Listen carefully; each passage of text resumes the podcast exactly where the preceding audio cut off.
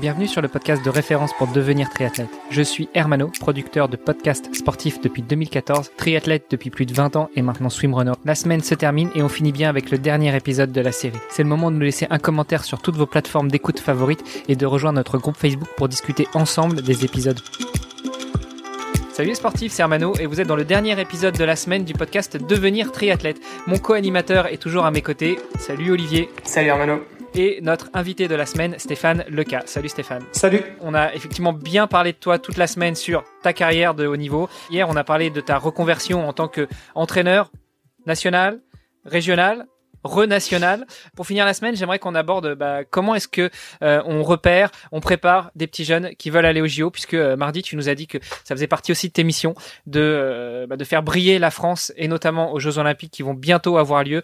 donc dis-nous tout. Comment est-ce qu'on va à la pêche au talent? Bah Déjà, les nageurs libre, enfin c'est avant tout des nageurs en bassin, parce qu'il faut un, un socle important et que l'on développe en grande majorité quand on est jeune en bassin. Bien sûr ça n'empêche pas dès l'âge de 14 ans qui euh, que, que, que, ces nageurs-là en fait durant l'été en fait puissent faire quelques traversées, c'est très bien de le faire ou participe au championnat d'Europe junior, mais mais mais moi je dis que c'est très important également de faire les, de faire du bassin euh, parce que euh, si on veut exceller justement au très haut niveau avec les Jeux Olympiques, il faut avoir une base très importante sur le demi-fond. Et je dis pas quand je parle du demi-fond, je parle pas seulement du 1500, je parle du 400, 800, 1500, voire même le 200. Et donc euh, et donc comment on fait? Ben on repère les jeunes en fait qui ont des qualités en fait sur ces épreuves-là. Et puis euh, après, ben, on a une stratégie en fait de développement qui, qui de façon à ce qu'ils puissent essayer en fait ces disciplines. Donc euh, aujourd'hui, euh, l'eau libre en France euh, a un statut quand même différent dans, que 2013.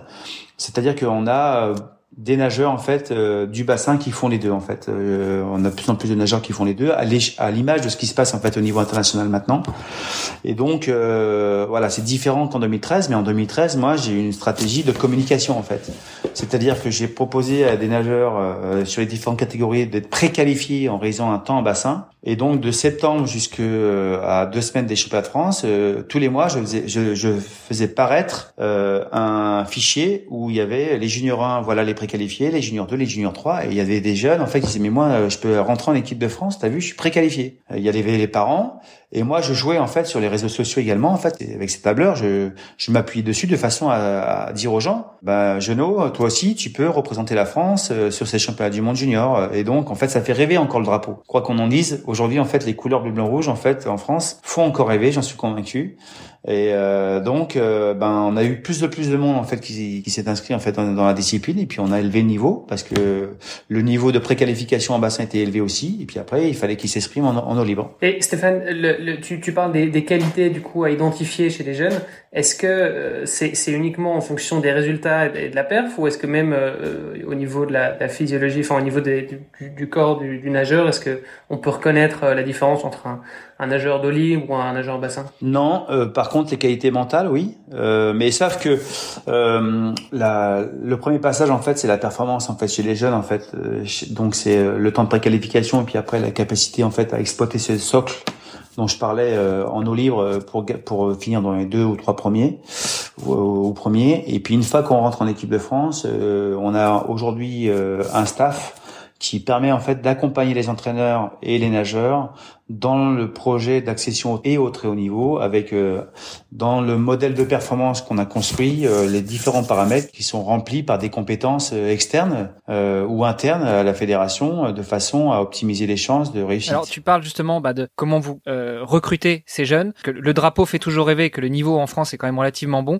Est-ce que tu peux nous faire un petit petite photo de ce que représente le, la natation en eau libre en France ou même au niveau européen? C'est peut-être un positionnement de la France par rapport à, aux grandes nations européennes. Alors, reprendre ce que tu viens de dire. Donc, on est relativement bon en France. Donc, on a fait première nation mondiale en 2019 au championnat du monde. On a fait deuxième nation mondiale en 2017. Euh, on a Marc-Antoine Olivier qui a fait la première médaille olympique à Rio en 2016. Euh, pour moi, Aurélie Muller a fait vice-championne olympique, mais elle a été déclassée, mais elle est quand même touchée deuxième.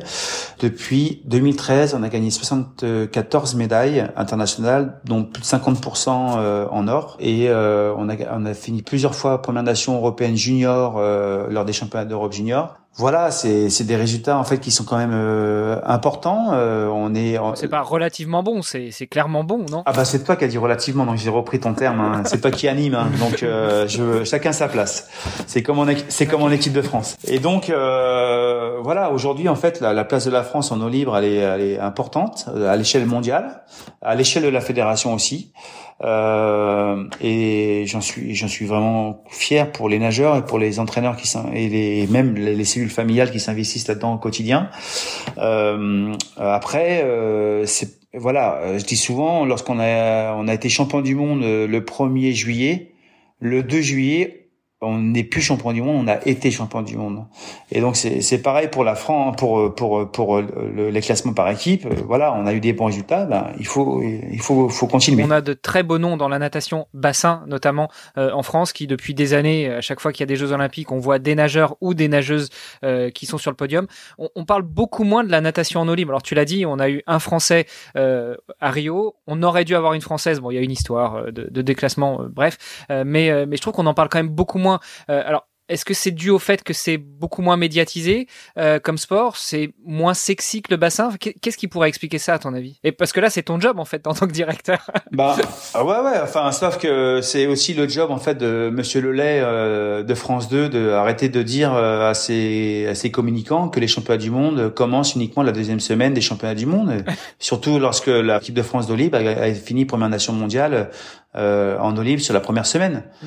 Mais qu'est-ce que vous voulez que je fasse Mon job, en fait, c'est de le dire, euh, mais jamais, en fait, je serai à la place de Monsieur Lelay pour lui dire, mais là, en fait, vous faites une bêtise parce que euh, sur France 2 ou sur France 4, ça serait bien, en fait, d'arrêter de dire. Euh, et puis, en plus, quand vous avez les droits de télévision euh, et que vous les prenez pas, eh ben, vous pénalisez la discipline. Mais sauf que moi, j'ai compris un, truc, c'est que la danseuse de la, la, la discipline de natation, ça sera, ça restera toujours la natation course ça sera jamais l'eau libre, ça sera jamais la, natation artistique, ça sera jamais le plongeon, et ça sera jamais le water polo.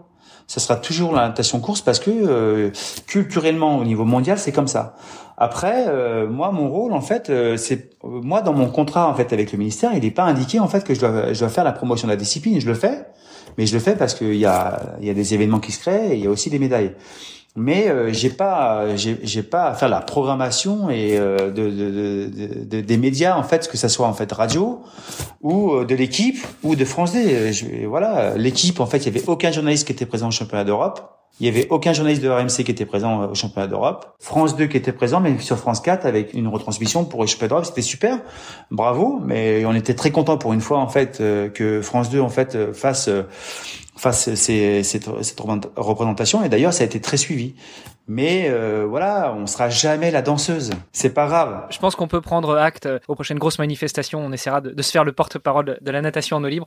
Et si tu veux venir euh, témoigner de temps en temps, ce sera avec plaisir. Je vis très bien. Je vis très bien ça. Ce qui est difficile, c'est pour les, c'est pour les athlètes. Et j'ai quelques athlètes des fois qui me disent, mais moi, en fait, c'est fini. Je réponds plus à l'équipe. Et je lui dis, bah, en fait, il y a deux voies. En fait, il y a deux choses. En fait, soit tu réponds plus à l'équipe, et en fait, mais de toute façon, ça ne changera rien. Donc, vaut mieux en fait être sympa avec eux quand ils sont là, parce qu'au moins, en fait, tu fais la promotion de ce que tu fais et de la discipline.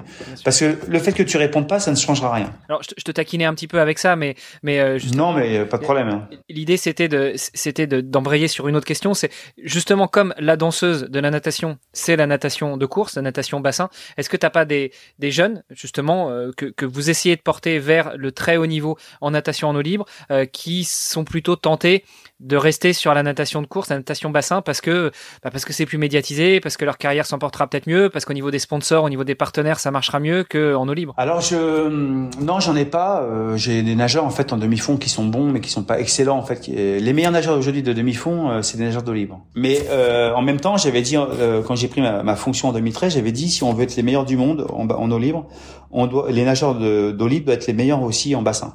Et donc c'est ce qui se passe. Euh, voilà. Après, euh, vous savez, le champion du monde 2019, il est champion du monde sur le 1500 et sur le 10 bornes.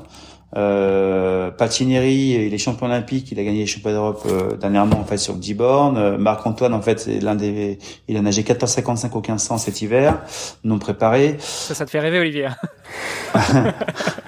Moi aussi hein. Mais Moi aussi hein. Franchement. la cartographie est en train un peu de changer et donc les deux se font Donc c'est peut-être la chance de la discipline au libre. Et je pense en plus que la discipline au libre va être de plus en plus, elle va monter de plus en plus parce qu'elle est, elle est tendance en fait. Les milieux naturels, les gens ont de moins en moins envie de nager dans un bassin couvert. Ils veulent en fait de l'espace. Et puis tout simplement, il n'y a pas assez de piscines aussi. Enfin, je sais, bon, Bien sûr, pour le coup, je suis, je suis Enfin, j'ai vécu à Paris et là maintenant je suis à Bruxelles, mais euh, il n'y a, pas suffisamment de piscines euh, Complètement. Pour, euh, pour, le nombre de, de, triathlètes, pour le nombre de nageurs, etc. Les piscines sont bonnes. Complètement. Et bon, donc voilà, ça c'est une chose. Et la deuxième, c'est que je pense que pour les, les Jeux Olympiques de, de Paris, faut, ce qu'il faut savoir, c'est qu'il y a de grandes chances que le parcours se fasse dans la Seine, que la plaque d'arrivée et le départ en fait se fasse avec la Tour Eiffel sur la droite. Imaginez un Français qui touche premier sur la plaque d'arrivée avec la Tour Eiffel à droite, un peu plus haut. Ah, franchement, ce serait le top, quoi. Ça peut changer les choses. Il faut avoir envie quand même de nager dans la Seine. Hein. Bah, attends, t'es pas... non, non, ça a beaucoup changé. ça a beaucoup changé. Hein. Moi, j'ai fait le triathlon de Paris dans la Seine euh, et je suis pas sorti avec des gros pustules. Hein. Ah, c'est sûr qu'à Bruges, ça serait plus compliqué. Mais aujourd'hui, dans la Seine, c'est mieux. Non, mais c'est, ça a beaucoup changé et puis euh, et puis c'est c'est un peu dépollué avant les épreuves, non? Mais vraiment, la Seine, en fait, Anne Hidalgo fait. Je, je, alors, je suis pas du tout politisé, politisé hein, mais Anne Hidalgo fait un gros travail en fait sur euh, sur la qualité de l'eau en fait au niveau de la Seine. Il y a des gens qui se baignent tous les jours aujourd'hui en fait dans la Seine, y compris l'hiver. Euh, il y a plus, plus, plus en plus de variétés de poissons. Euh, vraiment, euh, il y a un gros travail de fait et, il faut vraiment le souligner parce que c'est important. Okay. Et euh, c'est pas des paroles en fait, il y a vraiment des actes importants. Justement, en parlant de paroles et d'actes, euh, on arrive au terme de, de, de, ton interview, Stéphane, de cette semaine d'interview. Euh, si on devait retenir euh, qu'une seule chose peut-être de, de tout ça, de ton parcours, de tes actions en tant que directeur du développement de, de la natation au libre, de, de, du futur, de tes nageuses et de tes nageurs, qu'est-ce que ça pourrait être? Hum, Je sais pas, moi je j'aime bien euh, avoir euh, l'idée euh, et le rêve que par mon action j'ai un rôle social qui permet en fait aux gens de pouvoir avoir du plaisir ou développer du plaisir. Et si je peux faire ça par mon action, ben je remplis mon rôle. Si je le fais pas c'est un peu creux quoi. Ah, donc si on passe de 3000 à 30 000 nageurs euh, par exemple, c'est une bonne euh, c'est une bonne manière de de, hmm. de, faire en sorte que les gens euh, y trouvent du plaisir, j'imagine. J'y espère. Ouais, J'ai plus qu'à espérer que dans 10 ans, on passe de 30 000 à 300 000, c'est ça À 300 000 Bah oui, même un million, hein, je veux dire, il n'y a pas de problème, on, s'arrangera. Un soixantième des, des Français, ça risque d'être chaud si on se met tous dans la Seine ou, ou dans les différentes rivières, mais pourquoi pas ouais. Bah on a beaucoup de lacs en France, hein, on a beaucoup de lacs. Hein. Pas de problème, on fera des vagues. C'est de le dire. Super, merci beaucoup Stéphane pour, euh, pour avoir répondu à tout. Au plaisir, merci à vous. Euh, juste avant de te laisser partir, euh, la, la, petite question traditionnelle, si les gens veulent te suivre, te poser des questions, suivre euh, le développement de la Fédération française de natation en eau libre Où est-ce que ça se passe? Bon, alors moi j'ai un compte Instagram. Euh, je, euh, voilà, je, vous trouverez, je pense. Ouais, on mettra tout ça de toute façon dans les notes de l'épisode. Voilà.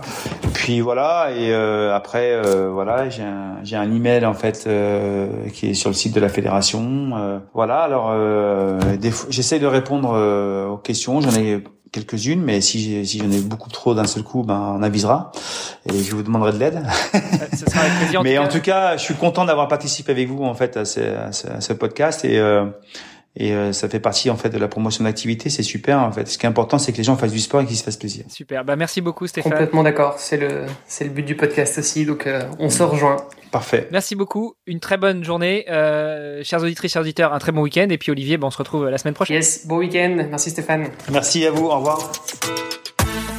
Merci d'avoir écouté cet épisode et peut-être même cette série hebdomadaire jusqu'au bout. N'oubliez pas de rejoindre notre groupe Facebook pour discuter avec les invités, commenter et poser vos questions.